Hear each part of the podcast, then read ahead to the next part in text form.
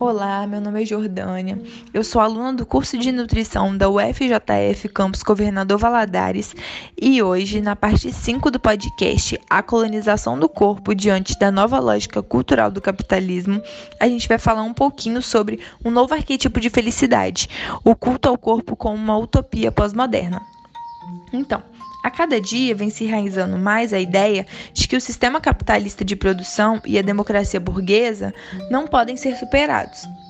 E com isso, não há mais nenhuma utopia. Então resta apenas o culto ao corpo. Esse corpo entra assim, então, em um período áureo, e todos os holofotes ficam voltados para ele.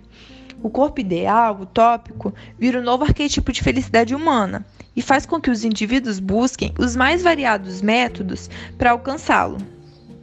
Silva fala que existem duas ordens distintas e interligadas que explicam esses esforços. E a primeira é denominada de crise dos sentidos. Nela, o mundo não tem mais sentido. A estabilização do dia a dia, é, injustiças, individualismo, entre outros fatores, contribuem para uma valorização do presente e uma eternização do corpo atual. As pessoas acabam se fechando para os outros e se viram para o eu, ou seja, se tornam individualistas.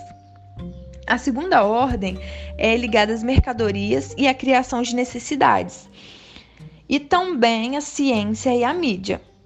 As mercadorias vêm por parte do capitalismo. A criação de necessidades é por conta da mídia, que suas com suas propagandas, filmes, entre outros, é, mostra uma vida ideal.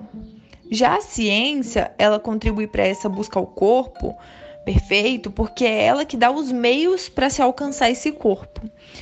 No fim da história, o corpo acaba se tornando apenas uma mercadoria também. Jurandir Freire, ele fala que o problema dessa cultura do corpo contemporâneo não é o tempo que o indivíduo gasta com cuidados com o corpo, mas sim a relação entre a vida psicológico-moral e a vida física, ou seja, o significado que os cuidados com o corpo assumem.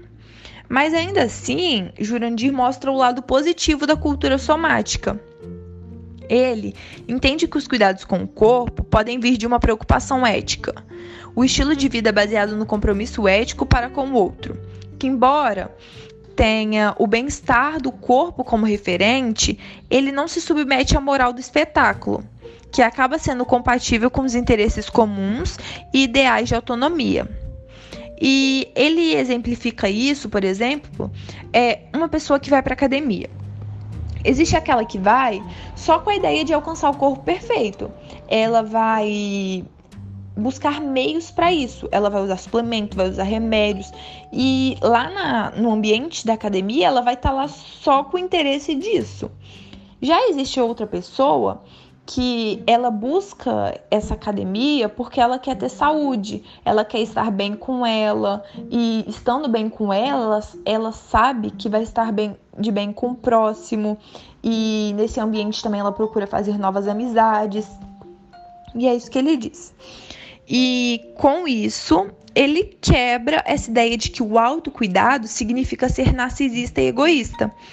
E mesmo não negando todo o lado negativo da obsessão pelo corpo, Costa acredita que esse interesse pelo corpo trouxe também benefícios cognitivos ao indivíduo e permitiu, assim, esse indivíduo criar novas ideias e interesses.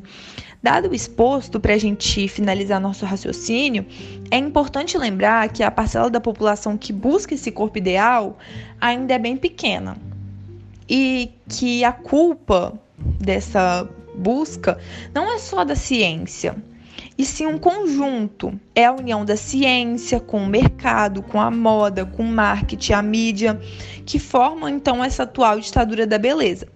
E esses domínios, junto aos modos de produção, direcionam os indivíduos à busca do corpo perfeito e à valoriza valorização da imagem corporal.